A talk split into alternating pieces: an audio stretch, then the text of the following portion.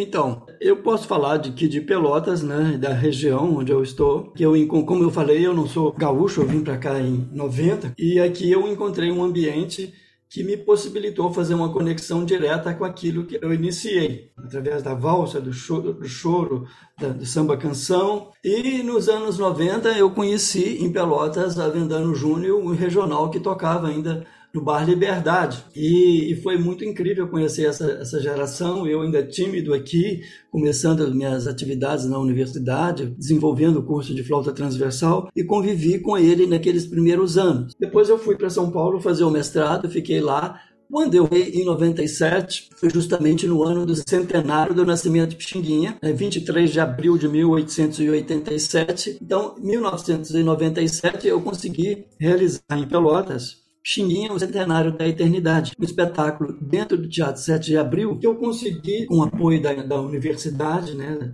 um projeto de extensão, é, reunir grupos de choro na cidade e cada grupo ficou responsável por um, um número X de apresentação. Eu convidei, na ocasião, um professor, professor AD, que tem programa de rádio, que fizesse a narração principal no Teatro 7 de Abril, botamos mesinhas no palco com, com abajur, o fundo do painel do teatro ah, um painel imenso, o fundo do teatro, um painel imenso do Pixinguinha, programa, divulgação. Então, vários grupos se apresentaram. Eu fiquei como organizador desse evento. Na época, até o Maurício Marques, que hoje atua com muito choro também no repertório dele, tem um trabalho lindo, participou, ele era aluno nosso aqui, entre outros tantos. E foi um, um momento de conexão que eu tive muito grande com os chorões da cidade. Então ficou uma relação de respeito muito grande, de consideração, e lotou o teatro. No final foi aquela coisa emocionante, todo mundo cantou carinhoso, de mão dada, aquela coisa linda dentro do teatro, cada grupo se apresentou com locução, eu tenho isso gravado. Então isso me possibilitou ingressar, digamos assim,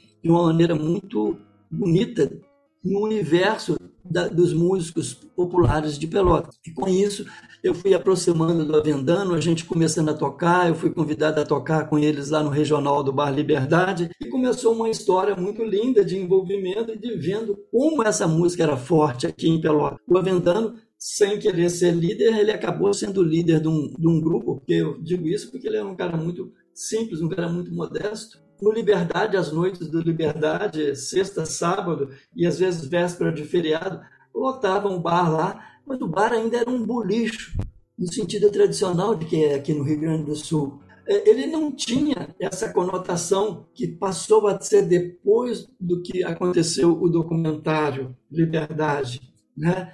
aí que virou uma outra coisa. Era lá frequentadores que sabiam que tinha aquela música boa e ia.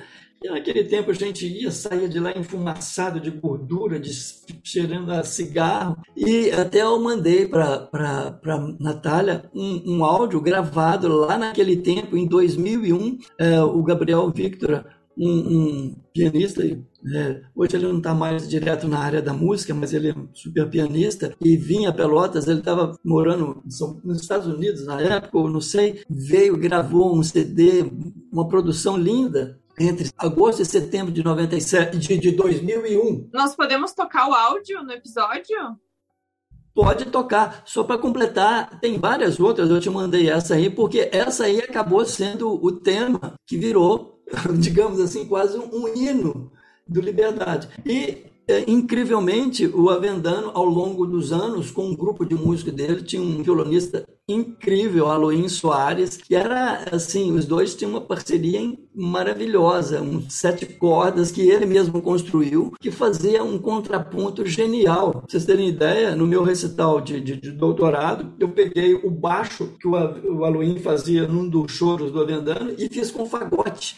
E ficou lindo, ficou lindo a versão de flauta e fagote do Doce Balanço com baixo do Aloim. Então era um casamento perfeito. Então o Liberdade lotava, bombava estava naquele tempo. E nesse ano de 2000, 2001, né, foi filmado um documentário aqui, anterior a esse que nós temos, pelo Peninha, né, que é, ele é filho de um grande é, seresteiro da cidade, o Doca, e que infelizmente esse documentário se perdeu, é, lamentavelmente. Foi filmado no Liberdade da Neto. E naquela época com um grupo original ainda, que era o Nogueira no Sul, o Aluim no Sete Cordas, o Toinha. Ah, o Toinha, não, acho que o Toinha já tinha ido embora, que é um grande músico. O Zezinho do Pandeiro, o Roberval Silva, nomes da cidade muito importantes. Então, assim, esse, essa gravação é linda porque tem essa, essa presença, o astral do Liberdade. Coloque aí para gente reviver, para vocês perceberem a ambientação, se é que se pode conseguir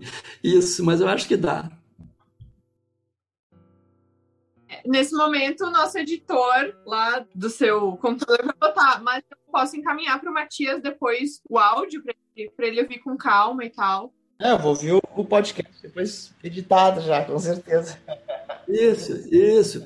Mas então, é, é, esse choro, ele pegou o espírito do, do que era o Liberdade. E, e, tinha o Roberval Silva, que cantava lindamente, né? As serestas, né? Depois o Liberdade ali teve que terminar.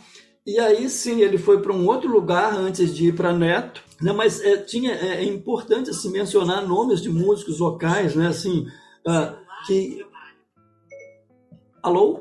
Alguma coisa, alguma interrupção? Alguma aí? coisa falou aqui, mas tá tudo certo. Ah, tá. Mas foi no teu, foi no teu. Ah, meu Deus, o, o celular aqui que tá, tá falando agora, aqui, agora que eu me dei conta aqui. Então, ah, as tecnologias falando com a gente.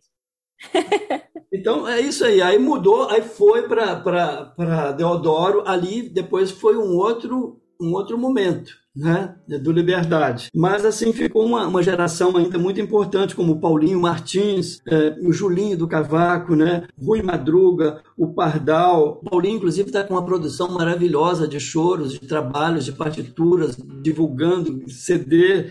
Ah, e na época lá, ele também participava, tocava. Nós temos aqui em Rio Grande o Posidônio Tavares, que o Matias com certeza conhece o Posidônio, né? Né? Então, é, aí, na, da, da, dessa geração que começou a ouvir lá o Liberdade, aí tem o João Pedro, que foi meu aluno, que hoje está em Belém do Pará, tem o Júlio Zabaleta, que hoje está na Sinfônica de Curitiba, mas também pertencia, é, ia lá, o Lucian, né, que começou aqui com calça curta comigo, eu ligava para casa dele para acordar ele para ir estudar flauta, né, porque ele era um sono danado, era uma figura. A, a Julinha, que terminou um trabalho lindo agora de TCC, com três composições lindas, né, motivando pedagogicamente para o estudo do choro. E, enfim, é importante mencionar, só para amarrar aqui, uh, o, é claro que veio depois o curso de música popular, o Rafael Veloso, com um trabalho maravilhoso, integrando né, o nosso curso de música popular com o, o, Clube do Choro de Pelotas, mas uma figura importante daí de Porto Alegre que faz, fez um elo muito lindo que o, que o Matias pode falar também sobre ele, é o Luiz Machado. O Luiz conseguiu registrar as partituras de grande parte do Choro do Avendano, ainda que eu também, no meu grupo de pesquisa anterior, tinha é, escrito, transcrito alguns. Então, assim, hoje a gente tem essa tradição do choro em Pelotas, muito em função desse grupo que foi realmente importante, um legado maravilhoso para a história do choro. Hoje a gente tem um acervo digital do choro de Pelotas, está disponibilizado na internet, é só procurar. Tem um caderno de choros de Pelotas, produzido pelo Rafael, com vários choros. Né? Então, assim, a gente fica feliz de ver que ao longo desse tempo a coisa andou, a coisa transformou. Saiu de um, de um momento, uh, ele girou e deu uma dinâmica diferente. Uh, é, digamos, contagiando a nova geração. Muitos começaram a tocar. A gente começou a fazer celebração do Dia Nacional do Choro. Também foi criado o Dia Municipal do Choro em Pelotas, em função do aniversário do Avendano, que é dia 19 de novembro. E isso tudo foi trazendo uma nova perspectiva dessa música, como o Matias disse, que saiu como um estilo de, de tocar, né, que nasceu com um estilo de tocar e essa geração que ouvia as rádios, aqui em Pelotas tem a, tinha a Rádio Cultura, também ouvia também pelas ondas da Rádio Nacional alguma coisa, então acabou beneficiando todo um contexto social, cultural, dentro da realidade do Rio Grande do Sul. Acho que fica por aí. E exportando, né? Tu falou de uma galera que foi exportando o som daqui do Rio Grande do Sul para vários lugares do Brasil. Foi, foi deslocando, foi, foi transformando. O, o, Maurício Marques hoje está no Rio Grande do Sul, mas ele também saiu daqui do curso de violão nosso. Tem um trabalho muito bonito com, com um quarteto Malgani, sempre envolvido com, com choro. Aqui nós temos os, os irmãos Rafael e Gustavo Aical, tem o Guilherme Vieira, como eu disse, o Luciano Crollo, que está aí em Porto Alegre, né? e vários outros nomes que eu poderia é, mencionar.